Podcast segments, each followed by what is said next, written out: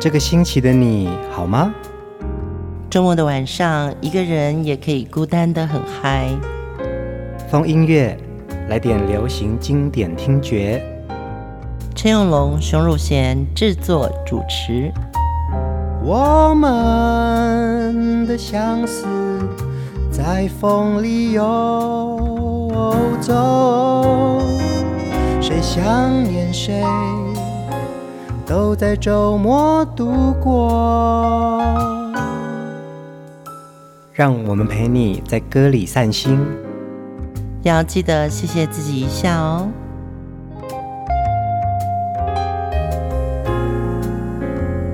欢迎收听风音乐，我是陈永龙，嗨，我是熊汝贤。我们今天要继续来聊，在华语乐坛有百变女王、华语乐坛的马丹娜之称的蓝心湄哦。嗯，对，她有很多好歌可以在风音乐当中跟大家一起分享。心湄是十九岁出道，她推出的第一张专辑就是浓妆摇滚。我们以前在做唱片的时候啊，不知道什么叫人设。哦，人物设定对不对？对，嗯，其实他的歌名、专辑名称《浓妆摇滚》就是一种人设了。嗯，所以做唱片有为什么有时候我们说呃灵感很重要，是你从这个人身上你已经找到一个他的可能性，嗯、最大公约数的可能性。其实这就是说，这个歌名或者是这个专辑名称就是他自己了。对，就是他了，因为他同期的有金瑞瑶、林慧萍、杨林这种玉女。还有张清芳、蔡琴这种，呃，唱将，嗯嗯嗯，对，所以他以前卫的造型、快歌热舞的方式、鲜明的、强烈的个人特色，他可以在歌坛上跟别人有不同的独特的特质，嗯，他就会胜出。蓝心湄呢，从八零年代出道到现在啊，他都一直是叱咤娱乐圈哦。他、嗯、从歌手转型又到主持人，后来又去演戏、电影、电视。他也是一个很成功的企业家，因为他经商非常成功。而且我记得他在秀场的时候啊，那段时期，他可能不是所谓的挂头牌领衔的歌手，嗯，可能是崔海清，然后还有蓝心湄，还有谁谁谁。但是呢，心湄好像在那段时间，她女丑形象，嗯嗯嗯，对，因为秀场需要有一些演短剧嘛，对。浓妆摇滚之后，你可能还要再搭配演一些短剧。蓝心湄那时候很肯什么事情都尝试。嗯，对。如果常听风音乐的听众朋友，你就会知道说，其实我常常在讲，如果你是一个艺人的话，你就是真的什么事情都要愿意尝试。那心梅也是在这样子的一个环境里面，她什么事都肯做的时候，她都创造了自己很多机会。嗯，在歌坛啊，有很多。孝女孝子哦，这个也可以讲到蓝心湄在出道之前呢、啊，是因为呢父亲经商失败，所以欠下了一大笔的债务，嗯，他就必须要放下呃学业，开始在外面打工赚钱养家。嗯，我觉得这个就是呃讲到心梅姐她在。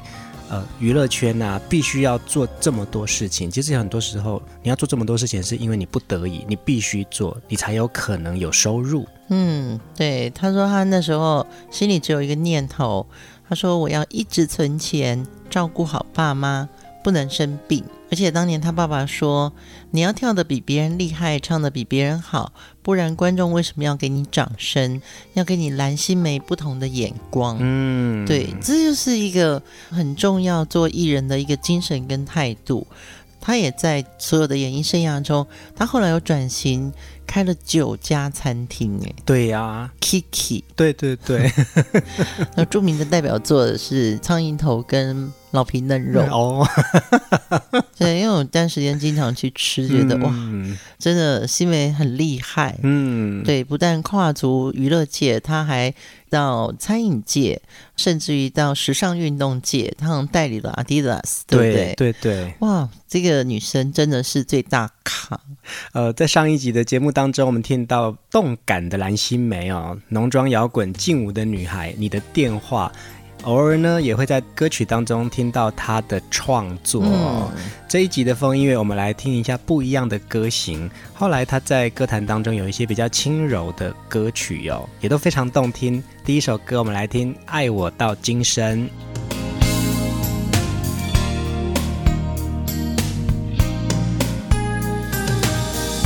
再说了再见，电话又响起。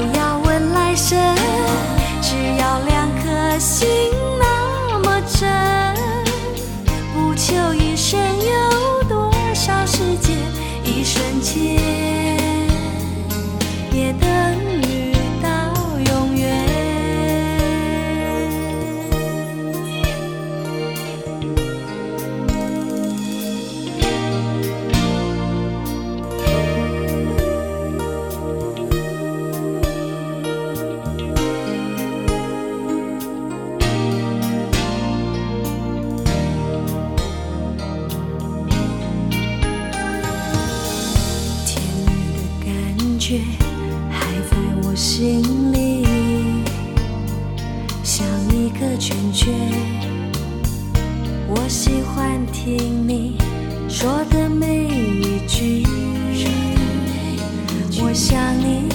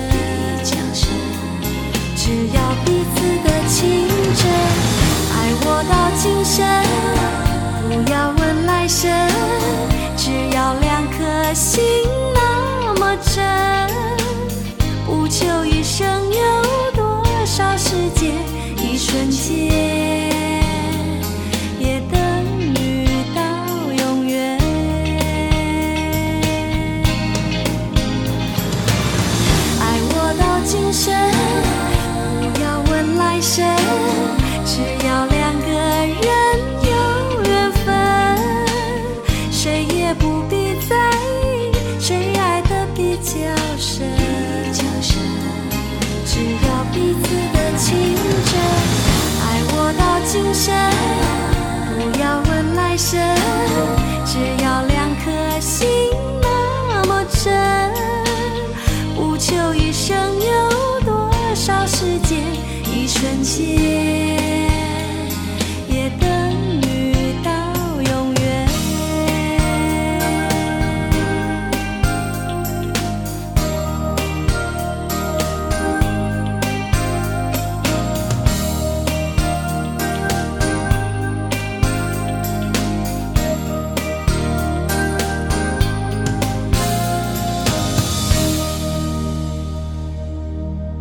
我到今生是蓝心湄在一九九四年的专辑哦，呃，上一次在野火月仓的架上看到这张专辑啊，哎、嗯，他真的很大胆呢，他这张专辑的封面啊，他是呃脱掉上半身，然后用椅子遮住。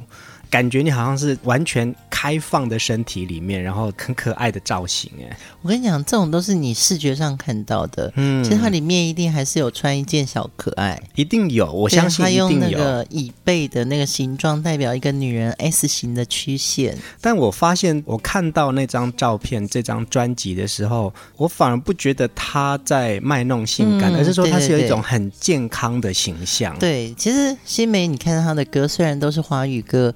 但是他参考了很多西洋歌曲的封面设计或造型，那他会让整个人的气质就很有国际感，嗯，尤其是那个时尚的味道。对对对，虽然他可能就是一个。很开放的一个照片，嗯，但是呢，它是不会有任何邪念的。真的，真的，我也觉得说、嗯、这张照片的感觉让我觉得蓝心湄是健康形象，是，对，就不是在卖弄风骚。对，心湄的歌一路从她飞林唱片，嗯，一直到后来宝丽金，紧接着到加入 Sony，我觉得她跟着时代的转变呢、啊，不管是她的词曲或者编曲或演唱。他的气韵，嗯，就是气质跟他的歌韵呢、啊，真的一直在变。嗯，他没有跟时代脱节，对，对，对，他也没有说过，呃，什么我出不出片啊，或什么的。我们不是一开场还有讲 Kiki 餐厅吗？对啊，他会再出一张是 Kiki 的菜单，所以代表作就会有苍蝇头，是不是？对啊，然后还会有一道他的经典名菜叫做老皮嫩肉。嗯，对，新美，如果你听到的话，参考一下嘛。呃，在网络上看到蓝心美的一位歌迷啊，他说蓝心美真的是咱们六年级的一个共同回忆哦。嗯，那个时候在台湾还没有。演唱会盛行的时候，有一个最大型的演唱会叫做梦时代哦，那个是统一嘛？对对对，然后呢，歌迷是需要去买泡面，然后买挤满挤挤满四个杯盖才可以去看演唱会的。哎，我我有办过这个活动哎，而且他还有征选歌曲。嗯，对对对，我有做过那个梦时代幕后。听歌的那个伙伴啊，真的哦，而且这个歌名蛮有趣的哦。他说，因为梦时代有时候会一连办两场嘛，嗯、他就是蓝心美的歌迷，他就为了要去看蓝心美的，结果假设这是有两天，他去了第一天，结果蓝心美是第二天表演，嗯、所以他隔一年他又再继续换杯盖。哇，对，我觉得以前很多这种促销活动都蛮有趣的，而且都会办演唱会。对，对我记得小虎队的逍遥游。好像也是有这种要换什么的哦，那个也很厉害耶。对，以前办演唱会是好像卖票，大家都会有点呃不敢尝试，所以如果跟某一个商品结合的话，就可以用杯盖换票。其实创意也一直在不同的时代改变哦，特别是这种互动的方法。嗯、我们想要看明星，就是可以结合到我们的生活用品。可能现在我们听歌，我们听风音乐，然后我们及时的跟大家互动，这也是我们现在的趋势嘛。对对对，特别要讲一下，上礼拜有一位歌迷朋友，他特别为林秋离老师画了一幅画。嗯，对，我觉得这也是一个对我来说非常感动的事情，是我们在做的可能是啊、呃、林秋离歌曲的回顾，嗯，但是他把这些歌曲跟林秋离的背影，嗯，画成一幅画。谢谢李敏娟哦，后来把这幅画转给熊美玲老师，她非常喜欢。这个也就是有一种互动，你可以留言给我们。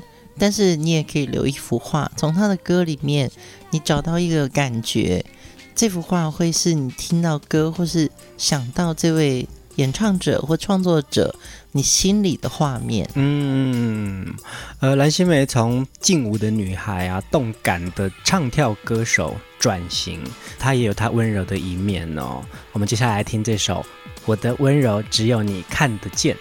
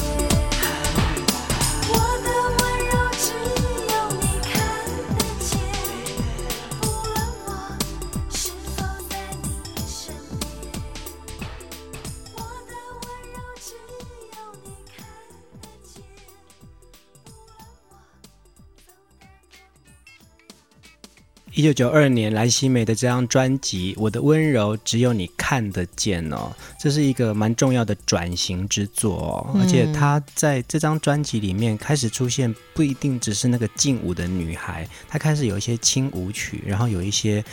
我觉得有一点点迷幻感出现，有，这好像就是电音编曲的开始，嗯，因为其实轻电音是很重要的一个转型嘛。对，这张专辑的文案里面就说，蓝心湄是一位舞跳得很炫的人，可能就是你对她的第一印象。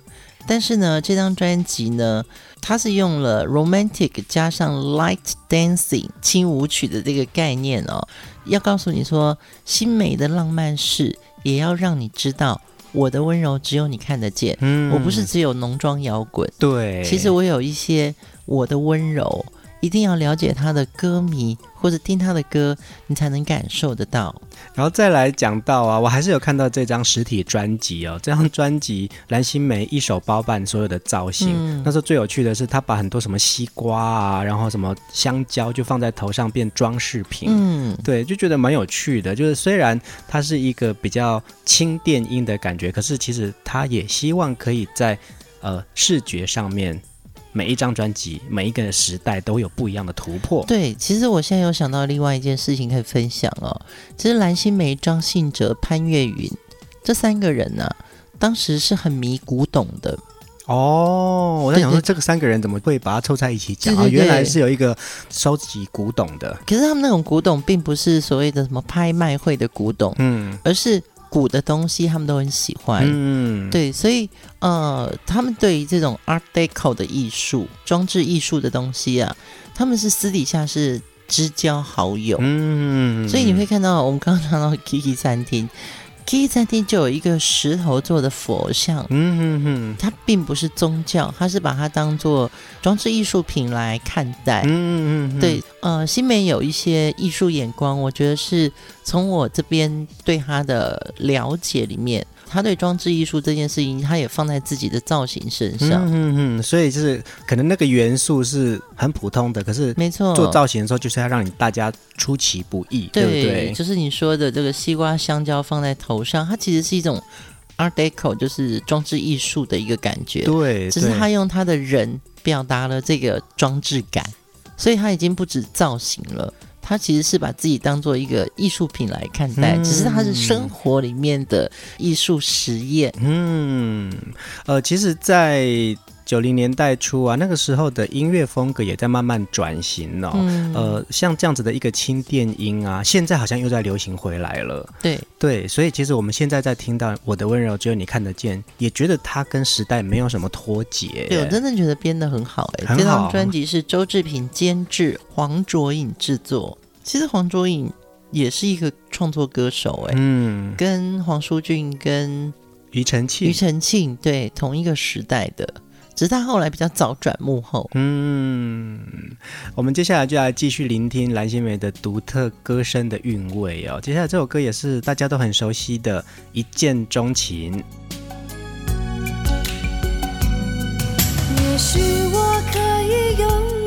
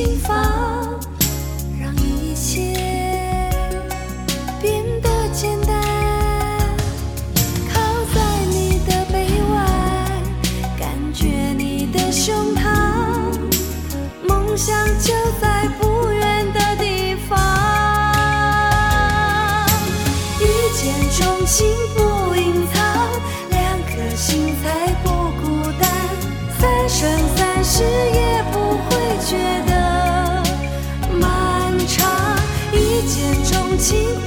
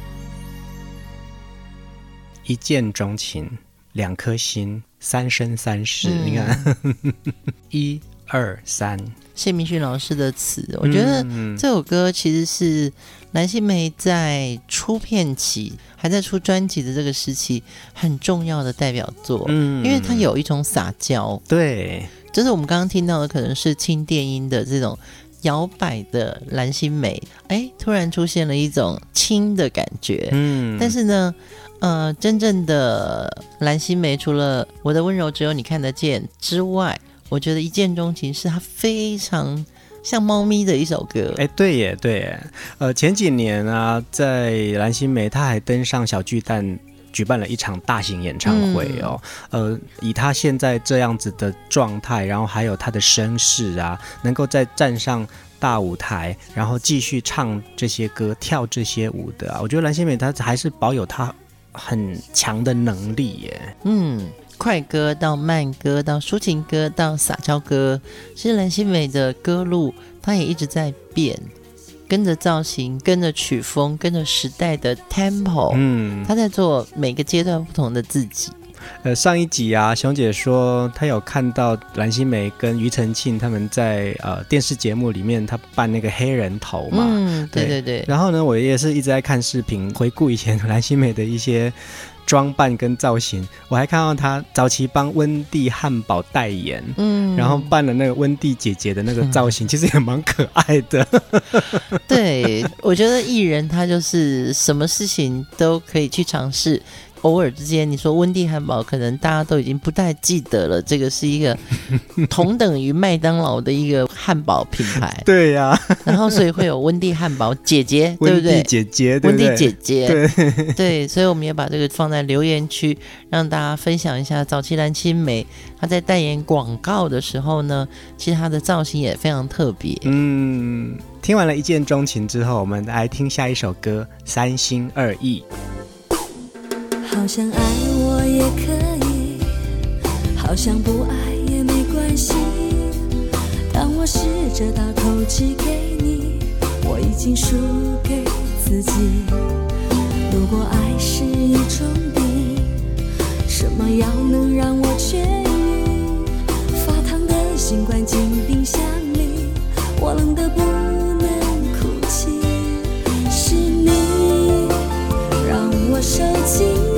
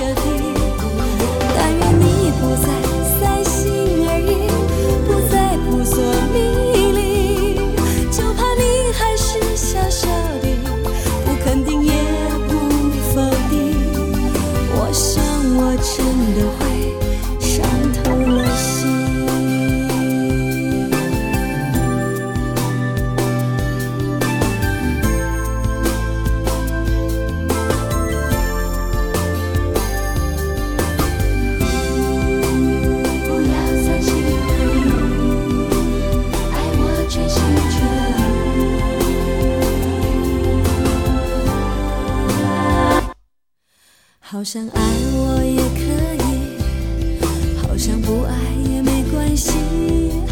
当我试着大口气给你，我已经输给自己。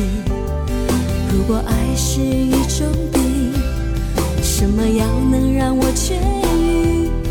发烫的心关进冰箱里，我冷得不能哭泣。是你让我受尽。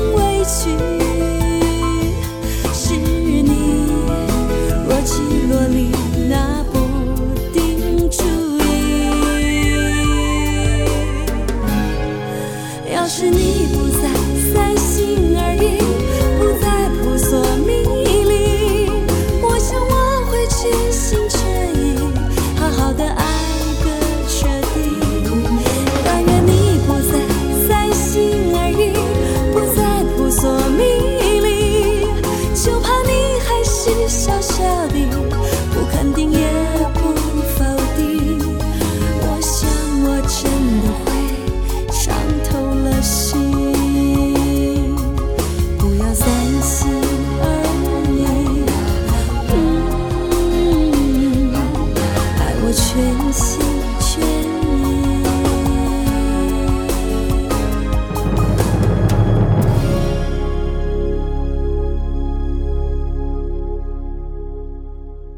九零年代的蓝心湄啊，就比较多这种抒情风格哦。嗯，三心二意也是他的一首抒情情歌，收录在《夜长梦多》这张专辑。其实他后来很多都是陈子鸿老师制作，嗯，然后谢明训的作词，作词，对对对，嗯、就是你知道那个一见钟情、三心二意这些，从数字去写歌也蛮有趣的啊。是啊，是啊，对，而且谢明训的这个歌词里面。也是一样，会有一些生活道具。那时候很重要一个东西叫做抠机。对呀、啊，当我试着打抠机给你，我已经输给我自己。呃，又要科普一下了，这抠机是一个很重要的一个过程，嗯、就是还没有手机的年代。是啊，是啊。对，就是大家身上会有一个像手掌那么大的呼叫器的感觉，呼叫器一个小小的，对不对？一般我们说它叫 BB 扣，对 BB 扣，对不对？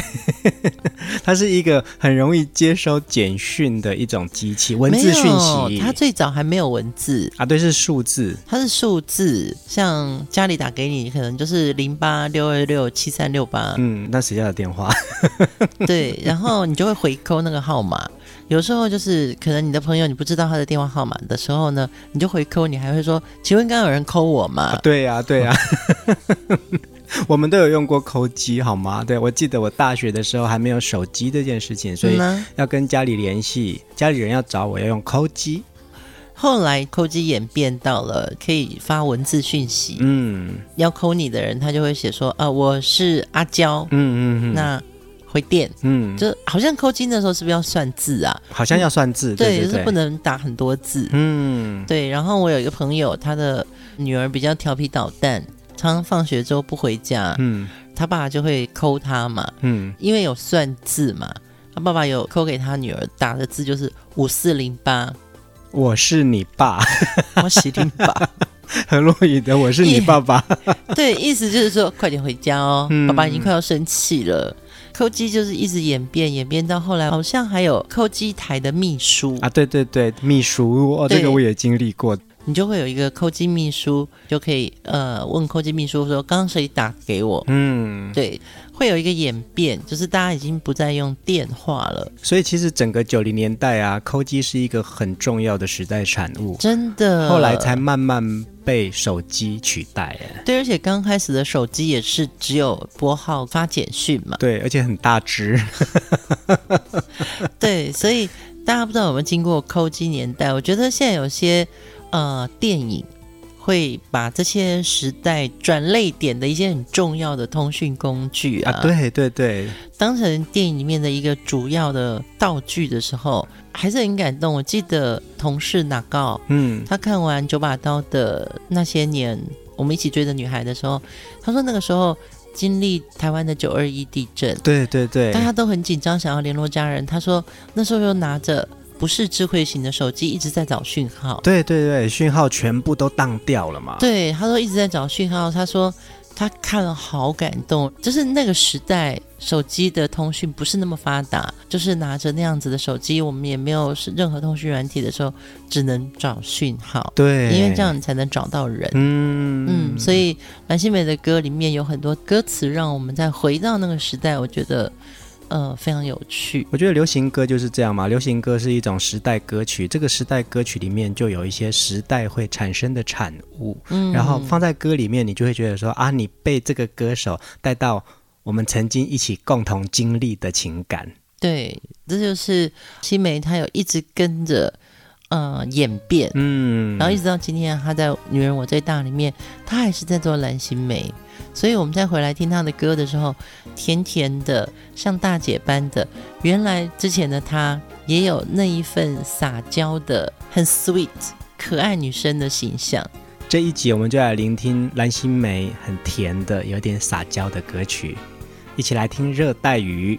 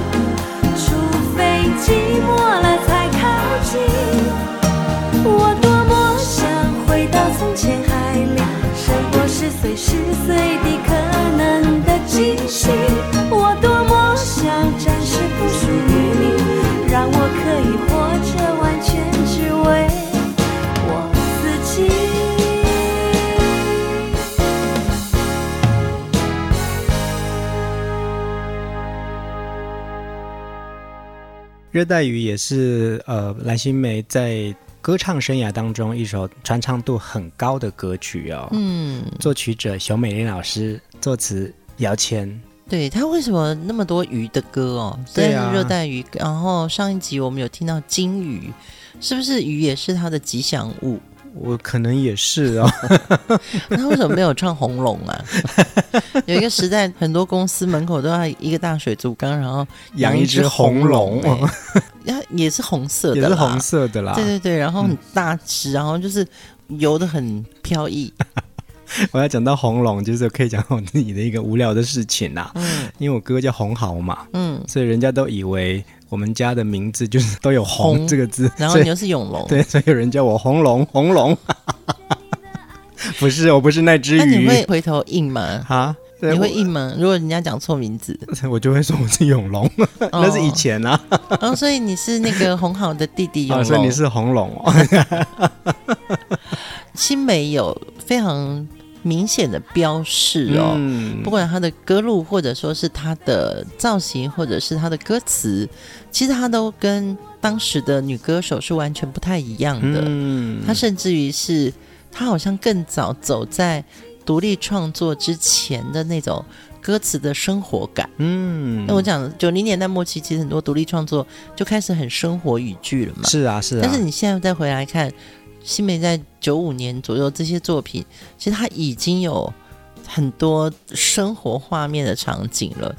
在这张专辑里面的文案也这样说啊，你可以从声音当中去挖掘蓝心湄的改变，她的成熟有别于一般爱的死去活来的情歌，静得要死。其实可以想象，还有反逻辑。其实她在她的音乐世界里面，她可以做的事情无限可能哦。没有火药味，不做作，也没有呛人的胭脂味。那么认真的把游戏当回事哦。听蓝心湄的歌，你可以向自己的情绪挑战，走向极限，变成另外一个人，或者你就是变成他，嗯，对不对？因为我常常会在听歌的时候啊，可能上一分钟的我还在纠结某一件事情。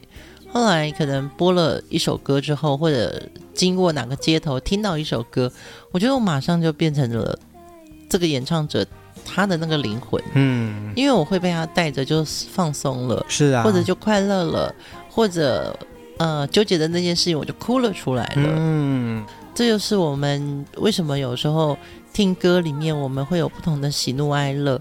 觉得它就是人生，嗯。嗯，新美带给我们的大多都是很快乐的、很愉悦的，甚至于是甜蜜的，嗯，哎，你都不晓得那劲舞女孩可以后来转型到这么甜蜜、这么撒娇，哎，在近期啊，呃，有媒体访问到蓝心湄，其实她讲了一段话让我蛮感动的哦。蓝心湄非常事业有成哦，而且有她自己的独特的眼光，嗯，但是其实感情上她都是一个人。他说呢，如果你打定不结婚，就要随时做好准备，而且要懂得要求自己，准备好一个人吃饭，一个人回家，一个人睡觉，享受一个人生活的幸福。然后要懂得为日后的生活规划，提高自己的生活品质，懂得照顾自己，也要懂得交朋友。难怪他有那么多朋友哎。嗯，嗯对，我觉得这个也是一个很好的分享。无论如何，我们。一定会有一个人的时候，不管你是呃有没有你的生活伴侣、你的情感伴侣哦，一个人的吃饭这件事情，我觉得真的蛮重要的。嗯嗯，我好像也在练习中。嗯。我们连续播了两集的蓝心湄啊，这一集的歌我们都来听一些甜甜的蓝心湄。最后一首歌更甜，这首歌就叫《糖果》。嗯，我们就在他充满自信的歌声中跟大家说晚安。这颗糖果也要让你心里觉得很甜很甜。听风音乐，大家晚安，晚安。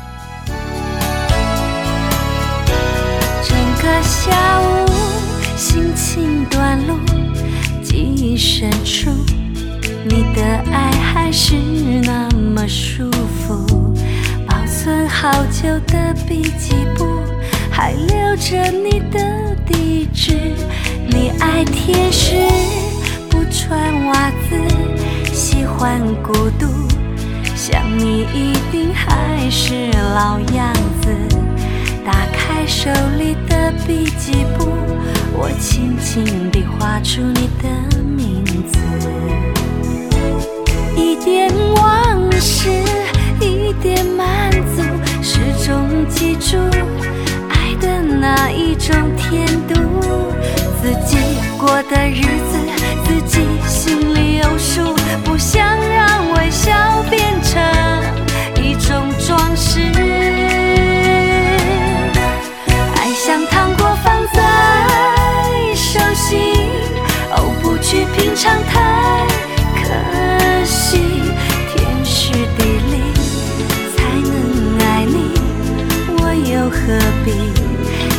心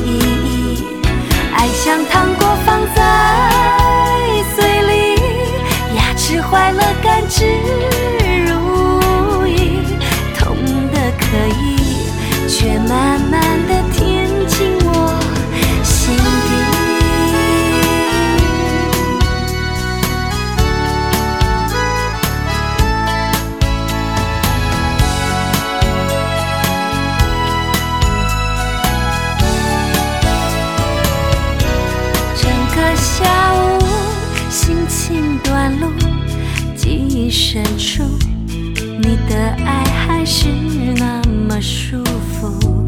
保存好久的笔记簿，还留着你的地址。你爱甜食，不穿袜子，喜欢孤独，想你一定还是老样子。打开手里的笔记簿，我轻轻地画出你的名字。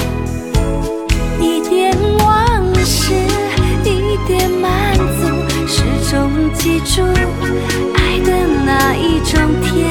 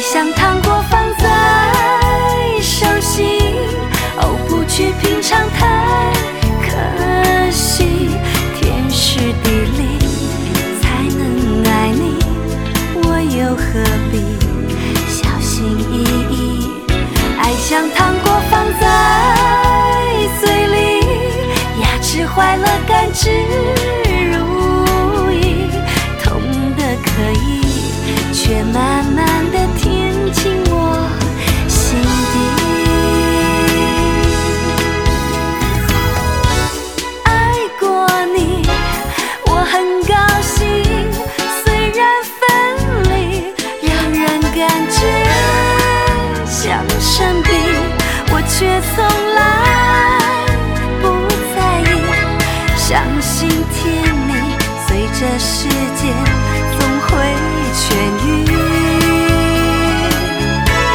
爱像糖果放在手心，哦，不去品尝太可惜。天时地利才能爱你，我又何必小心翼翼？爱像糖果放在。